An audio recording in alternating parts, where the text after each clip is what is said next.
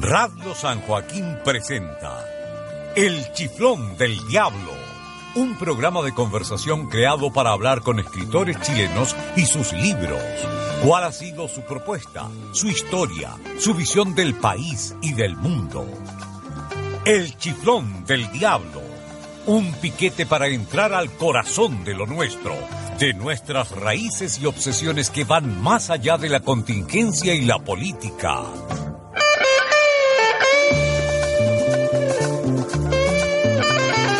El Chiflón del Diablo.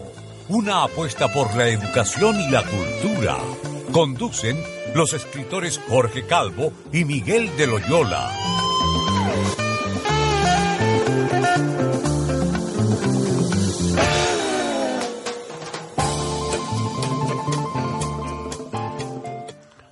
Muy buenas tardes, estimados auditores de Radio San Joaquín. Estamos dando inicio nuevamente a nuestro programa radial El Chiflón del Diablo. Programa cultural que lleva por lema, ustedes ya saben, la literatura es lo más importante del mundo.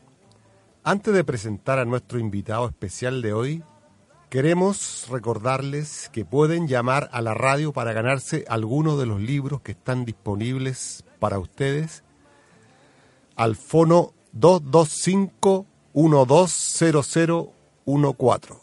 Repito, 225 120014.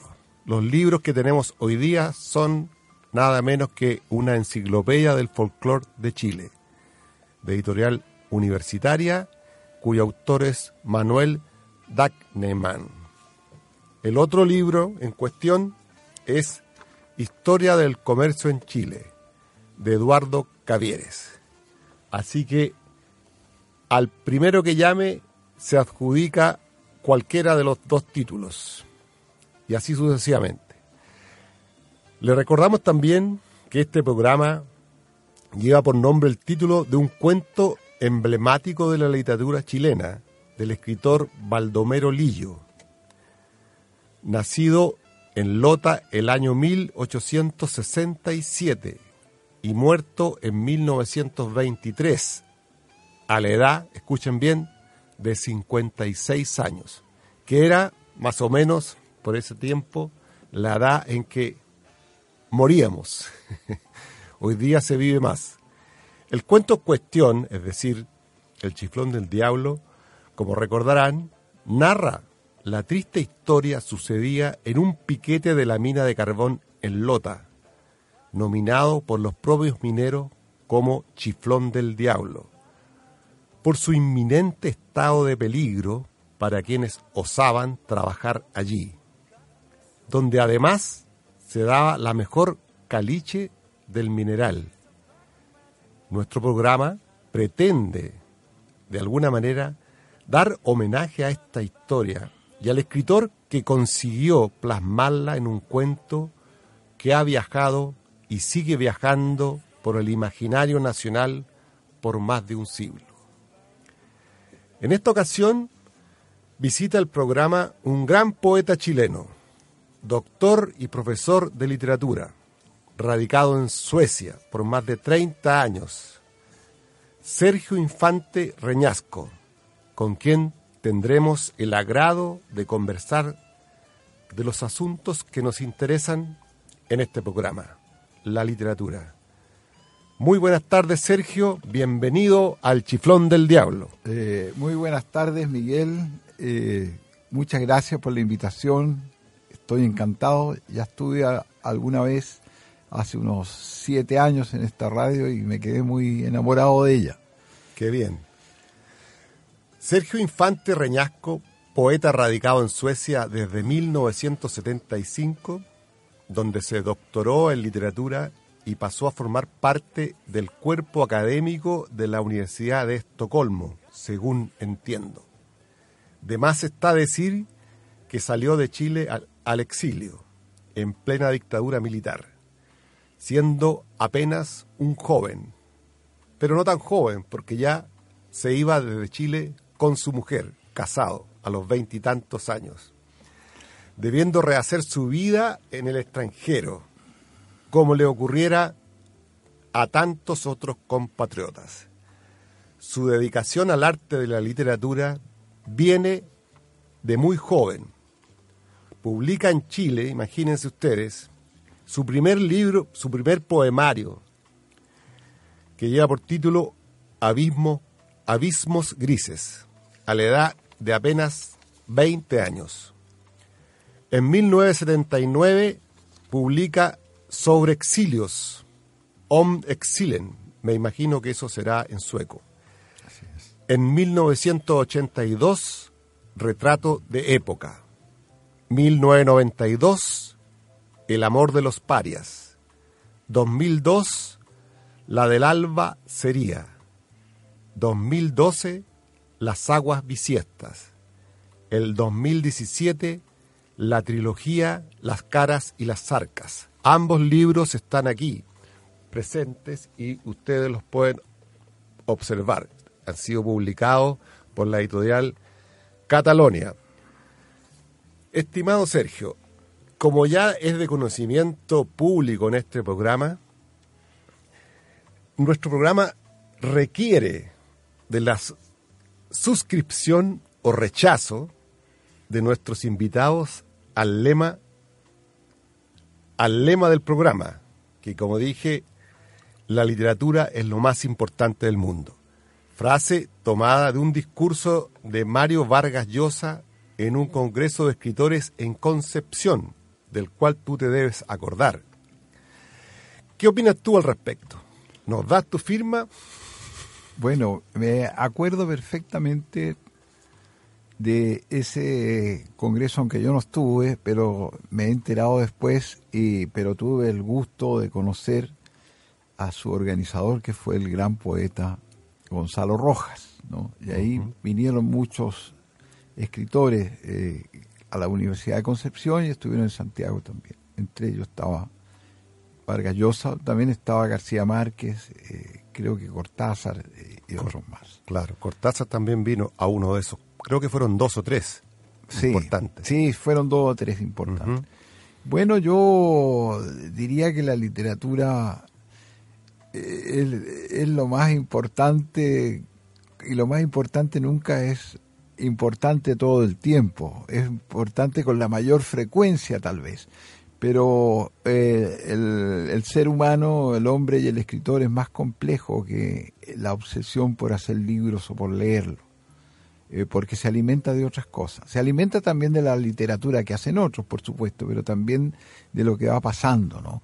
Eh, a veces los poetas parecemos que estamos como en la luna o pajareando, ¿no?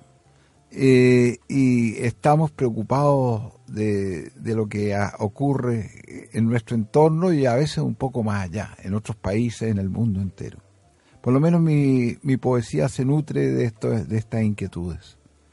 Ok, entonces va a firmar el acta esta. Eh, es como un cheque sin fondo el acta, pero, me arriesgo y la firmo ya. me arriesgo y la firmo. Va la firma entonces de Sergio Infante. Oye Sergio, nos gustaría que nos contaras eh, de, de, tu vida en Suecia, bajo la inquietud natural mía y, de los auditores por saber acerca de la vida llevada por los exiliados chilenos en aquel país tan lejano, tan lejano para nosotros, cuya lengua, por supuesto, nos resulta ininteligible. ¿En qué condiciones llegas tú a, Suecia? Yo llego a Suecia desde Buenos Aires, Argentina. O sea, salí a Argentina, primero estuve ahí un año, ocho meses, y, salí con la que entonces era mi mujer y nos fuimos en, eh, en, barco porque un amigo nos mandó el pasaje, un amigo que estaba en Suecia, en, eh, en barco y las temporadas de invierno de los barcos eran muy baratas. Entonces fuimos hasta Barcelona y después en un bus atravesando, digamos, un buen trecho de Europa llegamos a Suecia. Mira tú, toda una epopeya, ¿no? Toda una epopeya. Ese viaje en barco debió ser increíble. Sí. ¿Cuánto tardaba el barco en ese entonces? El barco por ahí tarda 10 días. los cuando eh, los, era el barco Cristóforo Colombo, de Ah, una compañía, sí, y era un barco muy interesante porque, eh, digamos, eh, en esa tenía un- eh, nos mostraron hasta el local sindical, ¿no? Eh, que tenía adentro del barco, porque era enorme, y ahí había en el fondo, uno abría la puerta y lo primero que se veía era una foto de Marx. Entonces, nosotros que ya veníamos de, de donde se habían quemado toda esa, Todo- to- todo ese tipo de imágenes, nos, nos pareció muy, muy Sor- sorprendente. sorprendente y veníamos varios, eh, varios exiliados. Ah, Por- sí. por- porque claro, porque había esa cosa que cuando aquí llegamos en noviembre, a fines de octubre, en noviembre llegué a Suecia, eh, era, era el periodo, digamos que invierno en Europa, entonces era, era la forma más barata de ir. ¿Y qué impresión te dieron los suecos al principio? ¿Cuál fue tu impresión de la, de la gente, de la ciudad? ¿Qué- Bueno. ¿Qué, voy a hacer aquí?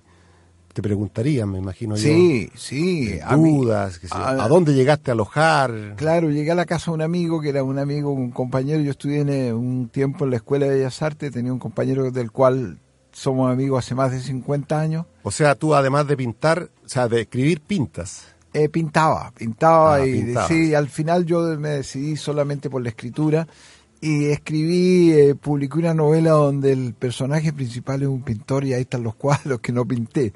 Ah, mira tú, qué Pero- interesante. Pero eh, yo te- llegué a Suecia eh, y conocí, había conocido un par de suecos, pero bueno, cuando llegué me pareció gente eh, muy amable, ¿no? Era difícil. Pero ¿Cómo la- te comunicabas con ellos? Porque me imagino que no sabías sueco.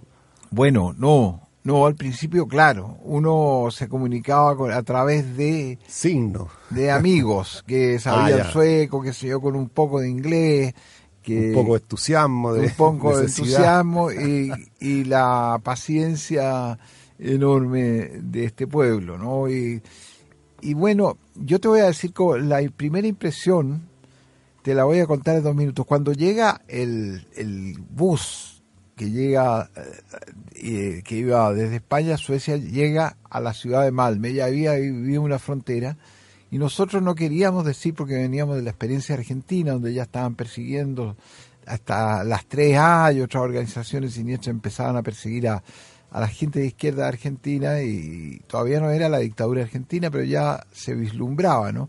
Y también a refugiados chilenos, entonces no queríamos, teníamos paranoia de esto del refugio, ¿no? Claro. Entonces veníamos en el, en el bus y paramos ahí y dijimos que veníamos de turista. ¿Y cuánta plata traen? 50 dólares y se ríen. y ahí, pero había, a- había una, una, unos amigos, eh, matrimonio eh, chileno-sueco que estaba, que vivía en esa ciudad donde llegó el bus y, y, y ellos hablaron y nos convencieron que teníamos que decir que veníamos a refugiarnos y nos hicimos así. Pero todo esto demoró porque además venía una pareja de españoles eh, que, que venían, eh, digamos, venían con los iguales motivos. Todavía en esos días era que se estaba muriendo Franco, coincidió. Eh, yo, él murió cuando yo ya estaba en España, en, en Suecia. En Suecia. Entonces, el bus no se movió y toda la gente esperó, ansiosa, como si- Ah. con una empatía tremenda, que llegáramos. Ya, ya, ya. Eso creo que hoy día no, es, no sería así para un refugiado eh, que pasaran esas cosas, pero en ese tiempo, porque ha cambiado mucho el mundo, pero en ese Claro. tiempo era así, ¿no? Y eso era muy emocionante ya de partida, ¿no? O sea, tu impresión, tu primera impresión de los suecos fue buena. Buena, sí, después, claro, Tuviste buena acogida. Sí, después, bueno, eh, con los mismos profesores que enseñaban sueco, eran muy amables. Y además había una organización que se formó eh, que estaba, digamos, de apoyo a la resistencia a la dictadura, pero que se había formado como apoyo al gobierno de Allende, que se llama el- se llamaba el Chile Comité. Y ahí en el Chile Comité había, bueno, Y tenía que- bastante fuerza esa. esa tenía esa- fuerza, Porque tenía una- llegaba, recuerdo yo, hasta aquí noticias Sí, de esa organización. Sí, claro, y, y tenía una revista de la cual yo colaboré, obviamente escribía en español y alguien lo traducía. Y, y también, eh, bueno, eh, ahí era- los jóvenes suecos estuvieron muchos años esa eh, en, en ese comité hasta cuando ya eh, se cambió la, la situación en, en Chile, ¿no? Claro. Oye, y después, bueno, tú te instalas en Suecia, ¿en qué ciudad? ¿En la ciudad de Estocolmo? En la ciudad de Estocolmo, me instalo Directamente. en la ciudad. Sí, y ahí En la empiezo capital. a trabajar como barrendero o, o aseador eh, y, y también a estudiar, el, bueno, el sueco y, y después eh, entré a la universidad y Primero tú entraste a la universidad a estudiar o, o ent- entraste a trabajar directamente. No entré a estudiar, estudiar a... Tú hiciste el doctorado allá, ¿no? Sí, lo hice. Primero entré a estudiar eh, el sueco y después entré a estudiar pedagogía, no me gustó y al final entré a estudiar español porque se necesitaban profesores y porque yo quería conservar la lengua porque me- no- nunca iba a escribir en otra lengua que no fuera la mía. Entonces que, que necesitaba mantener vivo el castellano Así, y, ¿ah? y esa era una forma porque indudablemente que el, Se iba a perder. Él se iba a perder además el, el español, no sé si esto le puede caer mal a alguien, el español de un eh, de un refugiado político y el de la política en general es muy pobre.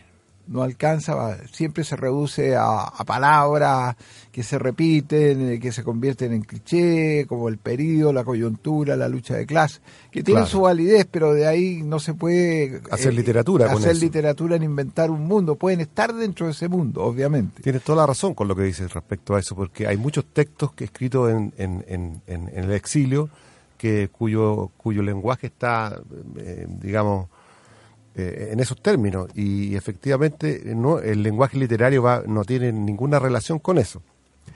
Bueno, y, y entonces, ¿cómo llegas tú a la, a la Universidad de Estocolmo propiamente tal, como profesor, ya como profesor? Bueno, porque después que hago los cursos me empiezo a hacer un doctorado y, al mismo tiempo escribo y entonces prolongo esta situación del doctorado lo que más puedo porque sabía que no había trabajo y en un momento lo, lo termino con, eh, con una suerte muy paradójica. Hay una crisis en Suecia y empieza a haber mucha gente eh, cesante, pero la gente cesante allá entra a la, a la universidad, que es gratuita, pero además puede conseguir un préstamo de estudio que no es para comprar los libros, sino que para vivir, para pagar el arriendo y todo eso. Mira qué En- maravilla. Entonces eso hizo que se necesitaran más profesores en la universidad donde yo me acababa de doctorar. Y entonces me presenté a un concurso y gané el, el- el cargo de profesor titular. Y me especialicé en, eh, en literatura, que era lo que yo había hecho la tesis sobre eh, un tema literario, sobre el yo, el supremo de Augusto Roa Bastos. ¿no? Ese, era, ese era el tema. Tremenda novela. Tremenda novela, sí. Oye, ¿y, y qué materias son importantes entonces en, eso, en, eso, en esos, esos primeros años? Ya tu profesor, qué sé yo, haciendo clase. Bueno, ¿Qué? la, la, primero que todo ahí son más, siempre un- tienen un poco más de peso la- al comienzo, sobre todo las de lengua, que también hice yo alguna vez, ¿no? Eh, eh, cosas de redacción, Ah, de, ya, ya. de al- algunos elementos de, de traducción, cosas así, pero después yo peleé hasta conseguir que, que El, el puesto de profesor de no, liter- no, el puesto ya lo tenía, pero me metía en lo otro de contrabando, hasta que solo fueran cursos de literatura. Y ahí, claro, ahí entonces se amplió el, el- el panorama, ¿no? el radio de pero, acción. claro, pero lo, lo- eran cursos de lecturas de texto de diferentes niveles. Y después yo llegué a hacer, era como los como las escuelas rurales que donde el profesor hace todos los cursos, ¿no? Las antiguas yo hacía Ah, sí. yo hacía, eh, porque son chicas, no, pero esto es muy común en, en En Europa, Europa. y en lo- yo los países que no son hispanohablantes o que no son grandes como Francia y todo eso, que el profesor de la universidad, eh, es decir, que haya eh, lo- los cursos eh, De distintas materias. de distintas materias que un lector haga, como se llaman allá, un profesor titular, puede hacer eh, desde, eh, comp- Desde- comprensión, lectura y análisis de texto, con eh, literatura medieval, literatura del Renacimiento, teoría literaria, todas esas cosas yo las llegué a hacer, ¿no? Después también eh, me dediqué bastante a la enseñanza. eh, En ese sentido son más completos los profesores allá. sí, terminan Porque- siendo más completos. Porque hoy día estamos en el, en el siglo, yo, yo lo llamo el siglo de la espe- especialización. Es decir, profesores que saben solo de unas cosas. La, como cos- los- la cosita, ¿no? la cosita, como los médicos, así que saben Sí, del, sí, del hígado sí. o del ojo, pero no saben de ninguna otra cosa. Claro, eso pasaba muchas veces con la gente que al hacer el doctorado sabía la cosita, pero cuando le tra- tocaba trabajar como profesor, a veces sobre todo en el, el- porque el español se expandió mucho, ¿no? Y había en, en ciudades pequeñas, eh, es muy popular la- el español como Es lengua. curioso eso, por, ¿y por qué? ¿Por, por una eh, necesidad de los suecos? ¿Por, por qué? No, ¿Por no, qué? si no es solo relativo a los suecos. Eh, A es- es, eh, eh, yo me acuerdo cuando yo empecé, tenía muchos alumnos que eran ya de la edad mía y a lo mejor un poco mayor, que eran profesores de francés y se estaban reciclando porque los alumnos que- demandaban más la enseñanza del español que el de francés, entonces veían que el francés iba, iba a ir para abajo y el español subía. Y el español siguió subiendo como el lengua todo el tiempo. Yo creo que también que tiene que ver mucho con, lo- con eh, que se pusieron mucho los ojos en América Latina y pues, con los refugiados también, pero sobre todo con la música, con todo eso. Y ento- Así es. la música tanto española como hispanoamericana. Y, pero eso también pasa en, en, en la- en- en Inglaterra, eh, en Estados Unidos lo cuenta por ahí Carlos Fuentes, que él, él veía, eh, cuando él sacó sus primeros libros, el español se veía como un idioma que despreciaban los norteamericanos y después cuando ya pasaron los años era el idioma más deman- demandado, ¿no? Claro. Y la cultura eh, hispanoamericana y española eh, Fue tomando fuerza. fue tomando fuerza, ¿no? Fue tomando mucha fuerza. Por lo menos para, para las élites más cultas, ¿no? Después hay tipos como el que gobierna los Estados Unidos que eso no le debe importar para nada. Claro. Oye, Sergio, y bueno, ¿y, y cómo concilia un profesor, poeta, sus ambas materias, digamos? Eh, Bueno, eh, yo... eh, porque tú, la mayoría de tus libros fueron publicados en, en Suecia, ¿no? la mayoría... Entiendo yo. Sí, sí, o, O- o- o o- escritos en Suecia. O escritos en Suecia y, o conjuntamente con... Claro, y algunos viajando ya y todo eso. ¿Cómo lo, cómo lo consigues? ¿Cómo concilia un profesor? Bueno, yo creo que hay muchos eh, poetas que son profesores. Claro. Mira que la generación del 27 tiene como sinónimo de España, la gran generación tiene como sinónimo la generación de los poetas profesores, porque muchos lo eran, ¿no?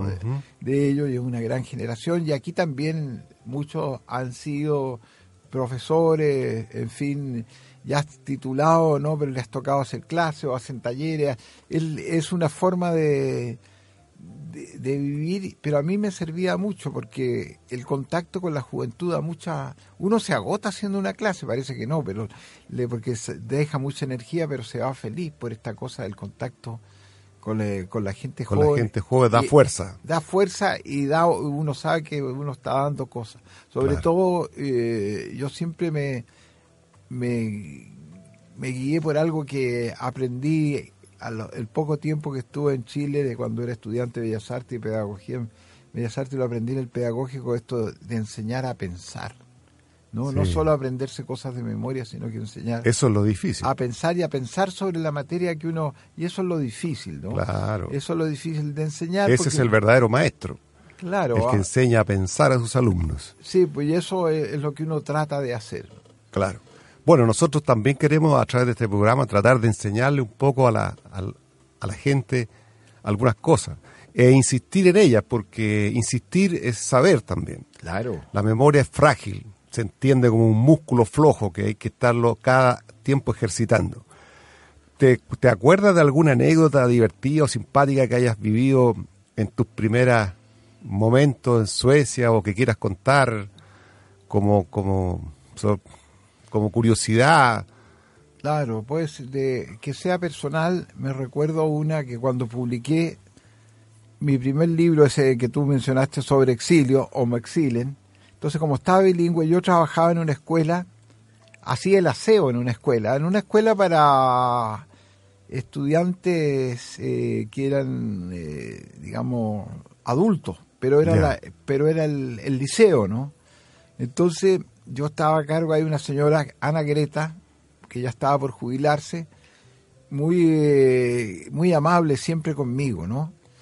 Y entonces, cuando salió el libro, como estaba en sueco también, se lo regalé. Entonces vio, lo buscó, buscó unos profesores por ahí, le mostró eso y todo eso, y como que me, como que se sintió encantada, pero después pasó un rato, el mismo día, pasó una hora, y yo estaba como descansando en una pausa y me llama, y me lleva al último, al último rincón de un, de un salón grande, y, y detrás del pizarrón me muestra que hay una telaraña y me dice, ahí está sucio.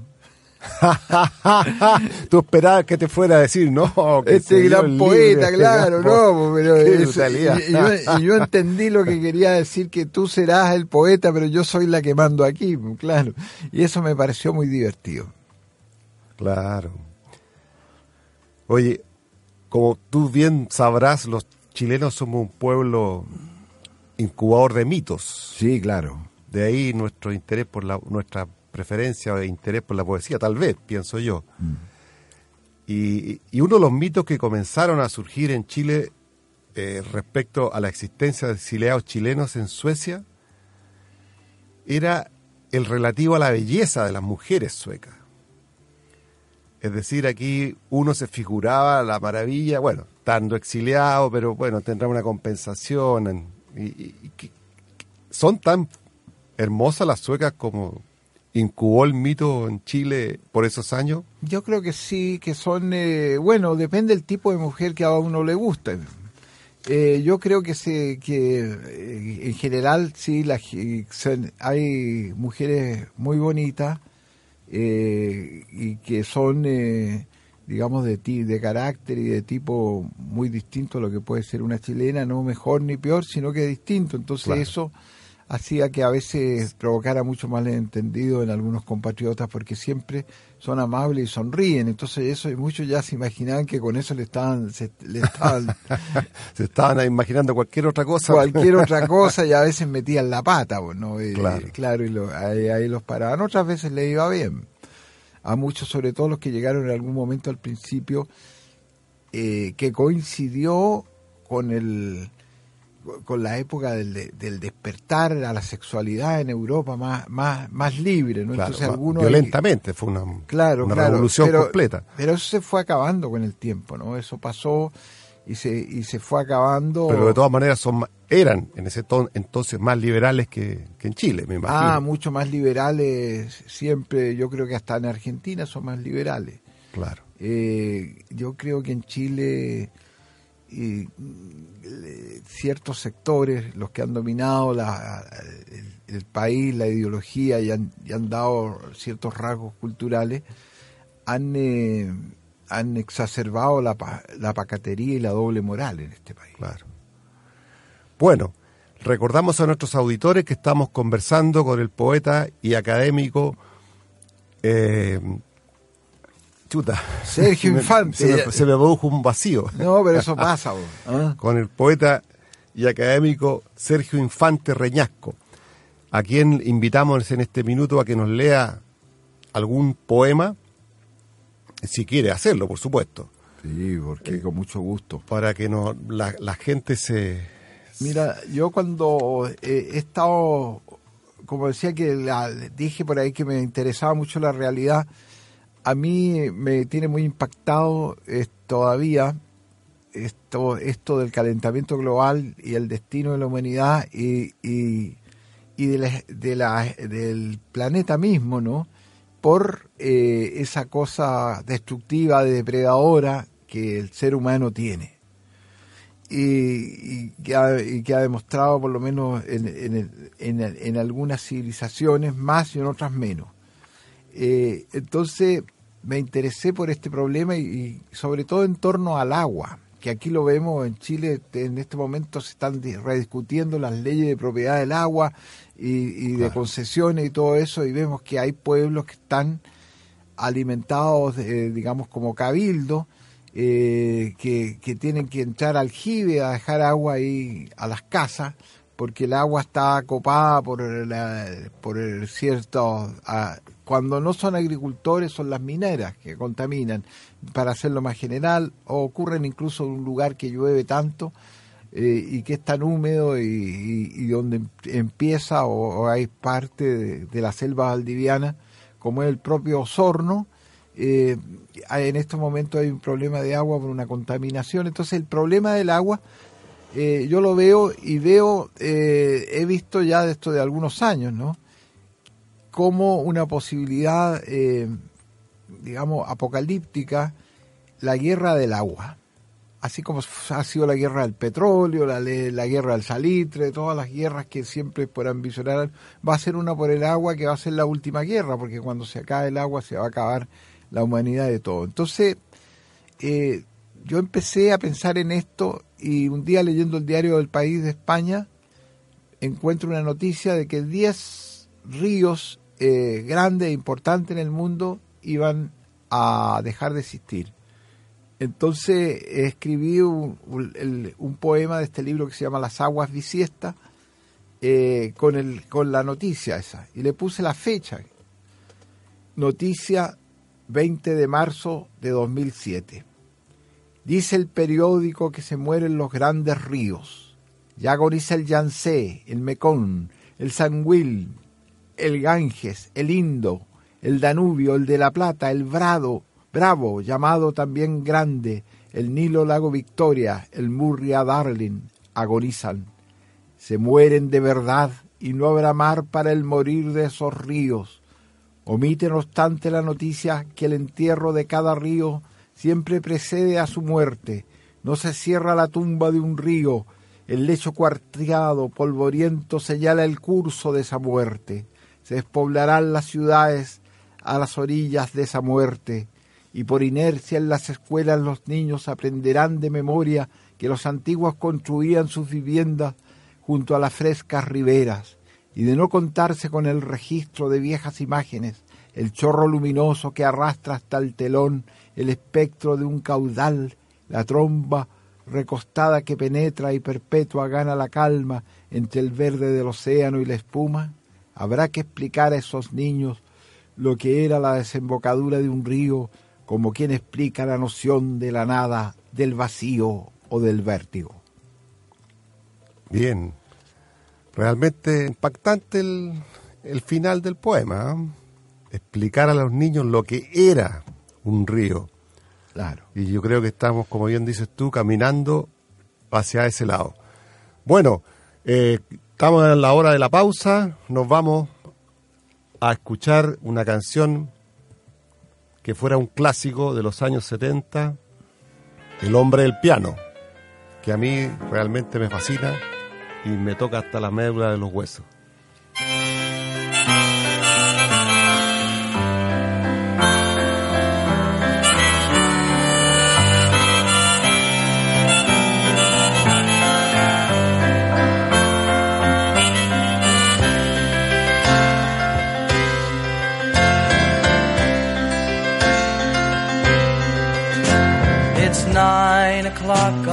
Saturday. A regular crowd shuffles in. There's an old man sitting next to me, making love to his tonic and gin.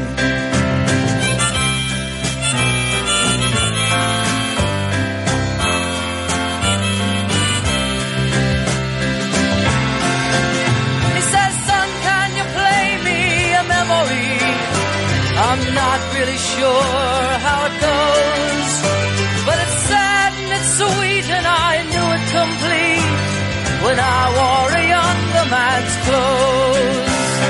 La la la la la la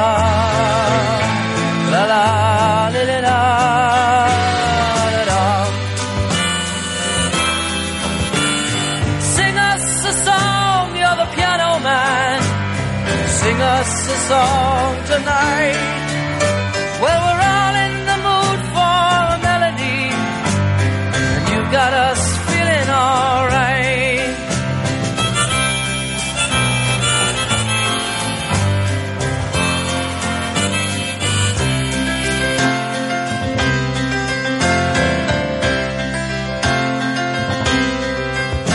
Now, John at the bar is a friend of mine gets me my drinks for free.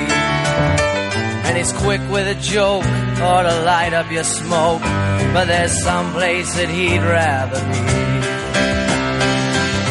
Bueno, estamos de vuelta otra vez en el chiflón del diablo esperando extraer la mejor caliche del fondo de esta mina que hemos encontrado aquí.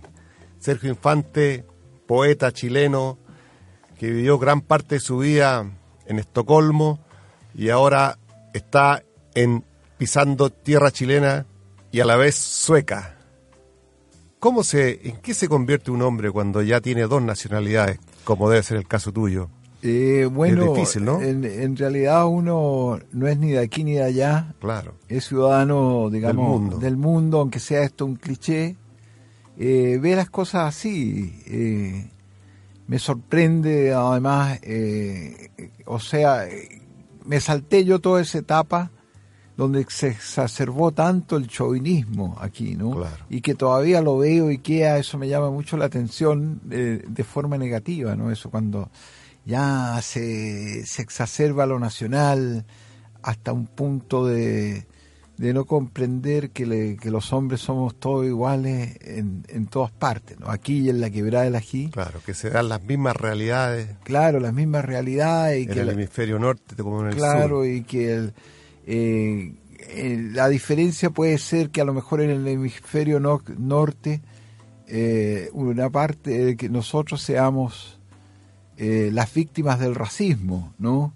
Y aquí he visto desgraciadamente que a veces mis compatriotas son los victimarios, ¿no? Frente a, a- a- al extranjero, ¿no? Frente al, que es distinto, ¿no? Y que siempre pienso que eh, constituye, la mezcla constituye un aporte, las civilizaciones eh, En la medida que se cruzan con otras, se crecen. cruzan- eh, crecen, Claro. tienen más anticuerpos en, en el mismo cuerpo, en fin, y crecen espiritualmente, eh, aunque a veces se cuente lo contrario, ¿no? A la larga crecen, a la larga se gana. Oye, ¿y, y cómo ves tú el medio literario chileno tras tu regreso, a- digamos, a Chile? ¿Qué, qué opinión te merece el- la situación, el medio, la crítica, los escritores, la poesía? ¿Dónde te ubicarías tú si tuvieras que ubicarte en alguna tendencia o corriente poética chilena actual o, o pasada, en fin? Eh, bueno, yo me creo que no sé, no sabría hacerlo porque yo soy un hombre bastante eh, eclético en ese sentido y, y- y- y, bueno, si hay una tendencia, creo que la diáspora que hemos vivido también ha influido, no me fui tan viejo aquí, entonces por mucho que hubiera ya escrito cosas, eso ha tenido una gran influencia y, y también las lecturas, ¿no? Mis lecturas no solo han sido de poetas chilenos, Tampoco he sido mucho de leer traducciones. He leído, digamos, eh, poetas eh, en lengua castellana de todo el espectro, eh, desde México a Perú, de, eh, o, de, o de la misma península, en fin, eh, donde se, se da esto que yo creo que, que es, el, es el que la lengua es la patria del escritor, ¿no? Y, y entonces eso en, en mí está bastante mezclado, ¿no? Eh, desde ese punto de vista. Eso es, pero sigo siendo, claro, eh, le- el gran componente eh, es- es- salió de aquí de Chile. Soy un poeta de Chile. No sé si la literatura chilena, porque tengo mis dudas si existen hoy día todavía las literaturas nacionales, Correcto, correcto. ¿eh? que se inventaron Pero cuando si se tuvieras que reconocer algún poeta chileno actual, digamos, ¿por qué línea te inscribirías tú?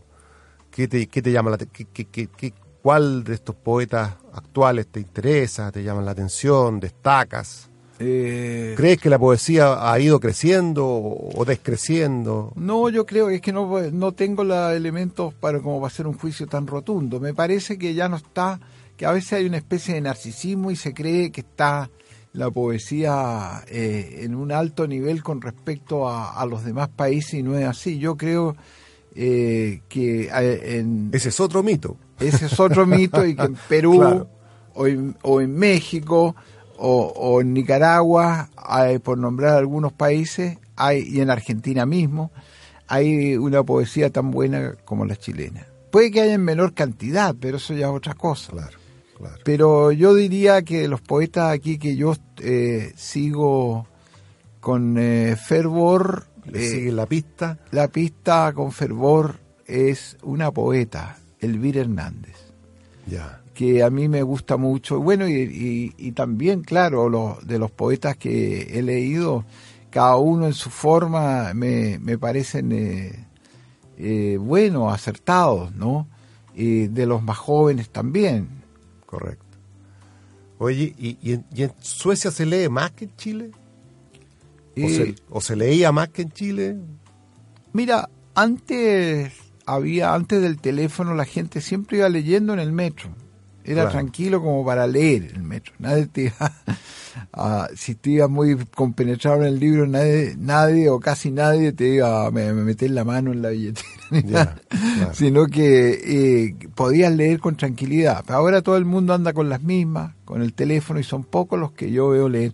Pero sí se lee, se lee, pero ha, disminuido. Yo creo que en general ha disminuido. Es se lee tema bastante. mundial esto. Sí, hay buenas bibliotecas, pero también están eh, bombardeadas por los presupuestos. Antes había eh, biblioteca en todos los barrios y concesiones en, en, eh, secciones en español, por ejemplo, ¿no? Correcto.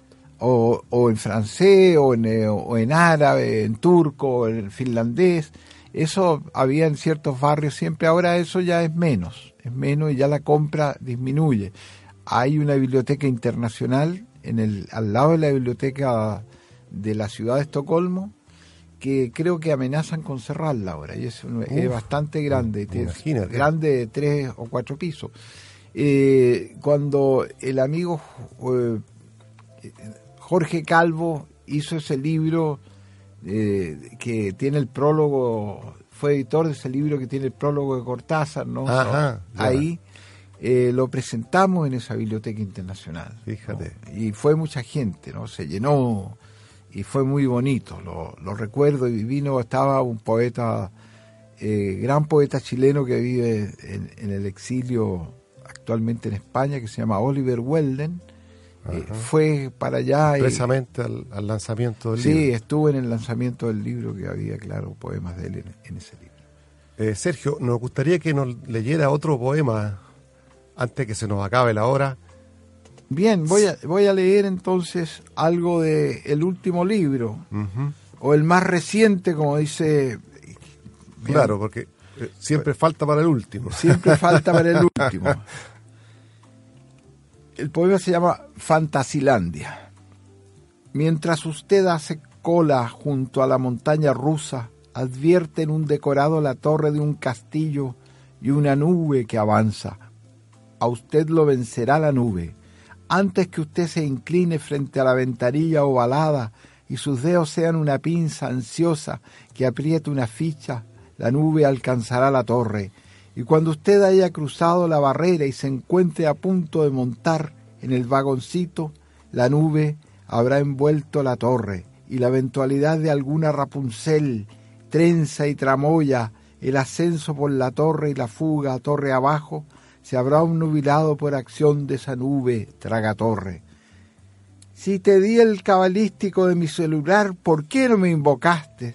Le reprochará una voz de registro enquistado por viejas salmodias catequistas, una voz que entre medio desliza soplidos de afilador callejero, gárrula voz, prendida al lóbulo, garrapata enchulada le brillan en el lomo engarces de bisutería. ¿Cómo no me marcaste y me pediste? ¿Acaso no hay confianza en el acaso? Y usted, como pillado en falta, se disculpará enseguida, dirá, oye, guachito lindo, a ti te estoy guardando para la última tómbola y otros misterios del azar.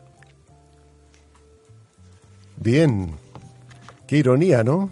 Sarcasmo terrible. Bueno, se hace lo que se puede. Se hace lo que se puede. Sí. Oye, Sergio, eh, sabemos también que tú eres un experto en premio Nobel, que has traducido un libro referido al tema. Bueno, no es tanto como experto, pero he traducido un libro que, o bueno, hace algunos años, yo no sé si habrá hecho tradición, un libro que hicieron dos académicos, eh, Sture Allen y Shell Esmar, dos miembros de la Academia Sueca, creo que todavía lo son, no sé si salió alguno en estos momentos que ha habido más conflicto, que se llama el Premio Nobel y es la historia del premio, ¿no? Entonces me pidieron a mí, como el 2006, que hiciera la traducción. Traducir es un trabajo pesado, pero yo dije, es como me dijo un amigo allá, esta es una pluma para el sombrero, no puedes decir que no. y hice la traducción. buena la expresión. Y le, y le empecé a, a, tomar el gusto y bueno, y, claro, ahí salen todas las... Eh, cómo se constituyó el, el, premio, ¿no? Cómo Alfred Nobel creó esta institución que da los premios Nobel y en especial este premio Nobel de de literatura, de literatura que lo dan los 18 académicos de, la Academia Sueca y que eh, ha tenido distintos criterios a lo largo de su historia. Al principio era una cosa que tenía que ver con el buen gusto y entonces personas como Tolstoy, que es un gran escritor ruso, no lo recibían porque lo consideraban eso como algo muy que se salía de las normas, o sea, era, era una cosa muy como para la clase alta y como muy refinado, ¿no?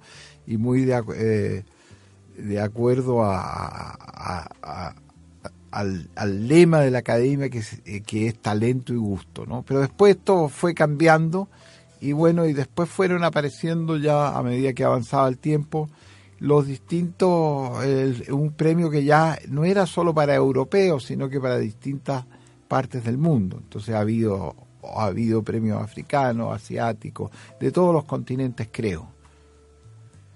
Bien. Oye, bueno, y el año pasado no hubo premio.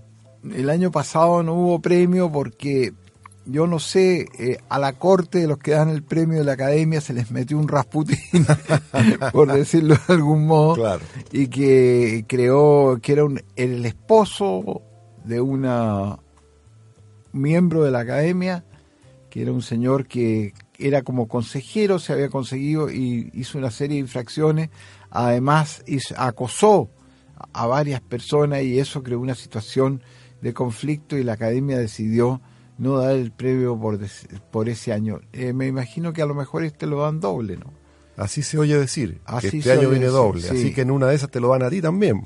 No, a mí no, yo creo que eh, el premio eh, Nobel también tiene, no solo es literatura, hay también, yo siempre lo he visto, lo he conversado, he conversado con amigos, hay una cosa eh, digamos, geopolítica en el premio, en el reparto, ¿no? Entonces ya es difícil que se lo den a un a, un eh, latinoamericano o a un hispanohablante tan pronto. A veces hay casualidades, por ejemplo, un año se lo dieron a, a no me acuerdo cuál fue primero, a Cela y al siguiente Octavio Paz, ¿no? Es, esas cosas se pueden... Parece que fue Octavio Paz primero, ¿no? Octavio Paz parece primero. Mm. Sí, Rulfo decía que la literatura eh, mexicana descansaba en paz. Tenía toda la razón. Tenía toda la razón. Pero ya, había, ya había muerto Rulfo eso. Qué buena frase, ¿no? Sí, sí, un buen chiste. Fantástica. Bueno, estimados auditores, estamos llegando al final de nuestro viaje al chiflón del diablo. Les recordamos que estamos, estuvimos conversando y nos estamos despidiendo prácticamente de Sergio Infante, poeta, académico, profesor, chileno, exiliado en Suecia, y hoy día comparte ambos mundos. Sí, así es. Yo, yo quiero agradecer eh, la oportunidad de haber estado en esta... Igualmente, pues, muchas gracias. Te, damos las gracias de estar aquí y, y bueno, el tiempo termina, la hora se pasa volando, uno cree que es que, que, que ¿cómo va? Dice, ¿cómo vamos a conversar tanto durante una hora? Y, la verdad que tendríamos para seguir hablando otra hora y más. Mm. Les agradecemos la, a los Radio Escucha, les recordamos que hay dos libros para regalar y que el teléfono es el 225 120014 para los interesados. Y bueno, y nos estamos viendo la próxima semana miércoles, o perdón, lunes. Y hasta pronto. Muchas gracias. Finaliza el chiflón del diablo la invitación queda hecha para la próxima semana. Les acompañaron los escritores Jorge Calvo y Miguel de Loyola.